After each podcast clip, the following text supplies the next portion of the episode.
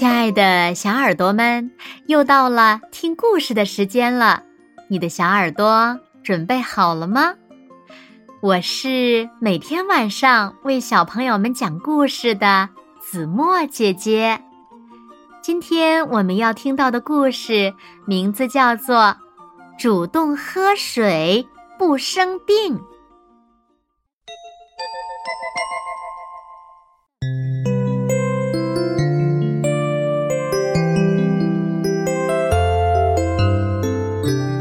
橘子、柚子，天气太干了，快来喝水哦！妈妈喊：“橘子、柚子，今天吃了那么多肉，快来喝水！”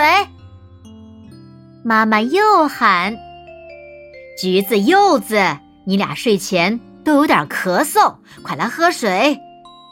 妈妈还在喊：“妈妈每天都说喝水，喝水。”可真唠叨，橘子嘟囔着：“我不爱喝水，水一点味道都没有。我想喝可乐。”嘿嘿。柚子坏笑着：“不行不行，人不喝水就会生病的，快点喝。”妈妈端了两杯水，追在姐弟俩屁股后面。橘子和柚子嘻嘻哈哈笑着。东躲西藏，把妈妈耍得团团转。唉，不行，我得想个办法让他俩乖乖喝水才行呀。妈妈想了想，一拍大腿：“嗯，有了！今天是周末，橘子、柚子和爸爸在房间里玩了一个下午的积木搭城堡。”到了晚饭的时间，妈妈没有像往常一样喊大家吃饭，而是宣布了一个不幸的消息：今天家里停水，没法做饭了，我们只能点外卖吃喽。妈妈把几个外卖塑料袋儿放在了餐桌上，汉堡、薯条、披萨、炸鸡翅。柚子和橘子兴奋极了。要知道，这些垃圾食品平常都是被妈妈禁止的。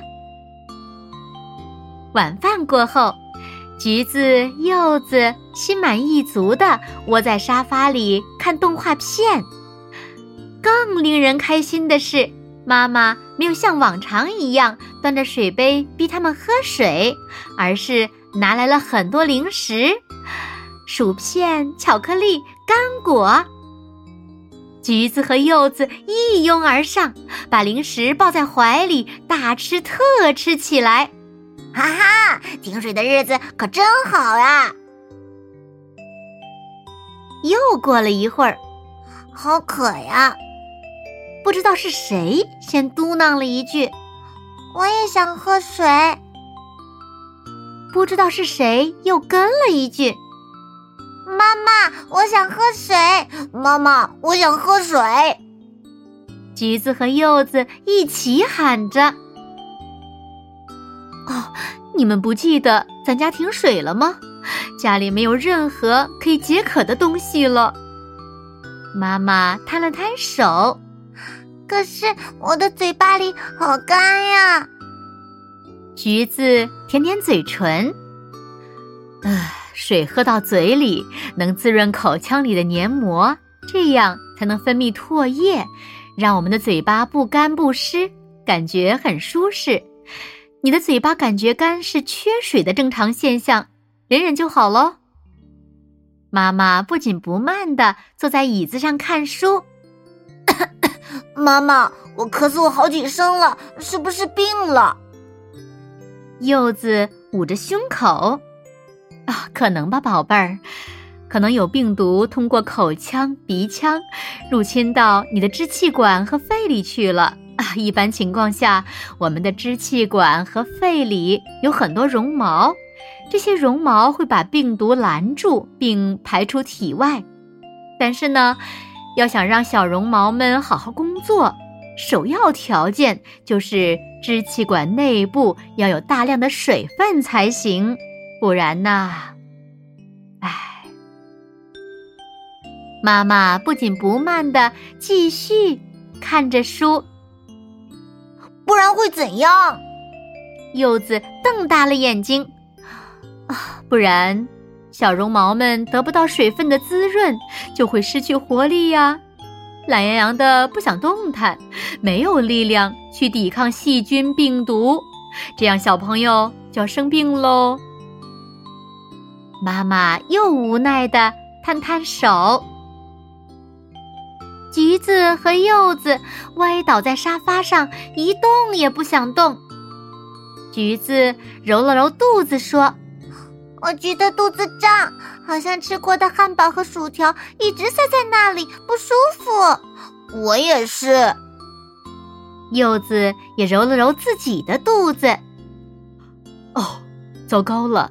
你们一直都没有喝水，为何肠道里的消化液分泌的也少？而这些消化液可是帮助身体消化食物的主要动力哦，它们就像一条河流，把胃里的食物运输到小肠，小肠吸收了食物的营养后，又把营养运送到血液里，这样全身各部分都得到了营养，小朋友才能健康茁壮的成长呀。啊！那我们怎么办呀，妈妈？怎么办呀，妈妈？橘子和柚子有点着急了。嗯，吃过饭差不多四十分钟了，那你们起来运动运动吧，说不定会有用哦。妈妈提议。柚子和橘子从沙发上一跃而起，打拳的打拳，跳舞的跳舞。还没三分钟，啊，好热，好热呀！可是我们怎么一点汗都没出呢？是啊，妈妈，我们怎么没有出汗呢？橘子和柚子热的都坚持不下去了。哦，忘了告诉你们了，我们人体的温度也是通过水来调节的。当做完剧烈运动。或者是天气炎热的时候，身体会大量的出汗，这样水分就会把身体的热量带走，我们呀就不会感觉那么热了。妈妈的话没错，可是呢，她总是在打击没有水喝的柚子和橘子。啊，我想到了一个好主意，柚子。凑到橘子的耳边窃窃私语。橘子和柚子一溜烟儿的跑到了卫生间。妈妈，出汗能调节体温，那尿尿也能呗？你们好聪明呀！不过，注意观察你们的尿液了吗？是不是颜色比平时要黄得多呢？喝水少的时候呀，身体排出的尿液颜色就会变得很黄，而且尿尿的次数也会减少哦。那你们知道尿尿的次数减少有多可怕吗？尿液中除了有水分，还带有身体产生的大量毒素。如果尿尿次数少了，毒素。就会堆积在体内，没办法排出去，时间长了肯定会生病的呀。妈妈的话真的吓到橘子和柚子了。妈妈，我感觉自己马上就要生病了，我太渴了。橘子又一次歪倒在沙发上。啊！可我再也不想追着你们两个喝水了。这个差事我真的不怎么喜欢。嗯，妈妈撇撇嘴。如果现在给我们水喝，我绝对不会跑了。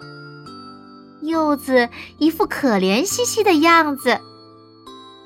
啊，不多喝水，身体里的血液流动的慢，就像一辆年久失修、行动缓慢的老火车。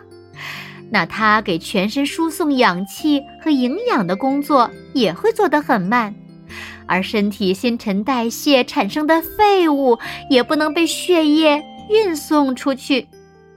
看看你们一点活力都没有的样子，唉。妈妈很惋惜的又摊了摊手。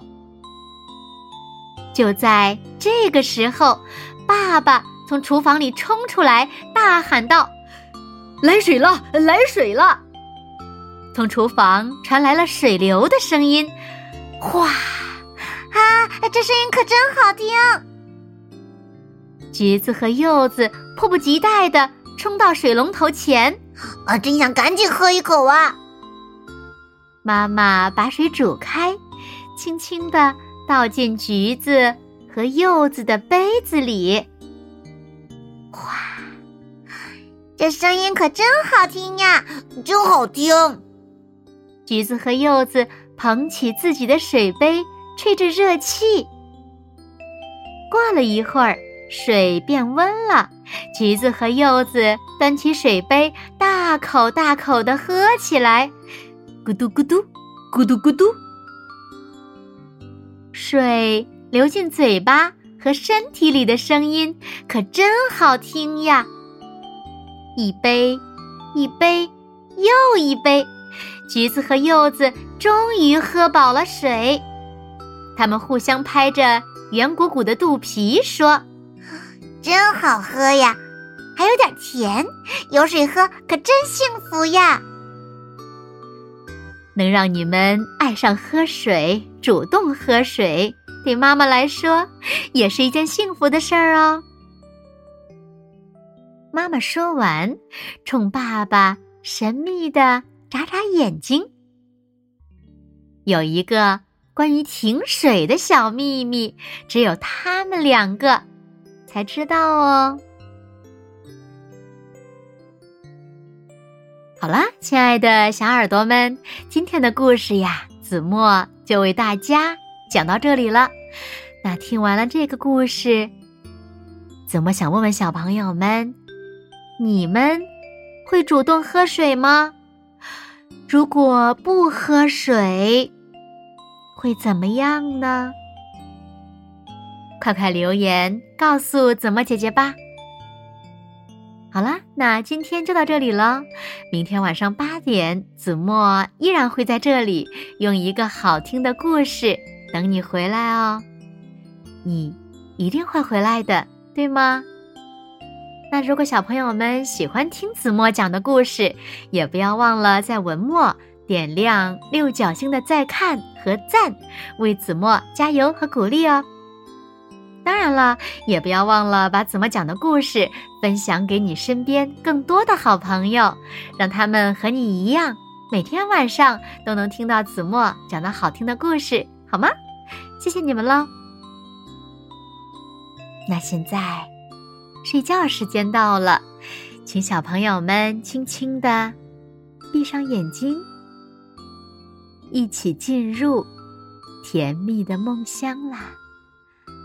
完喽，好梦。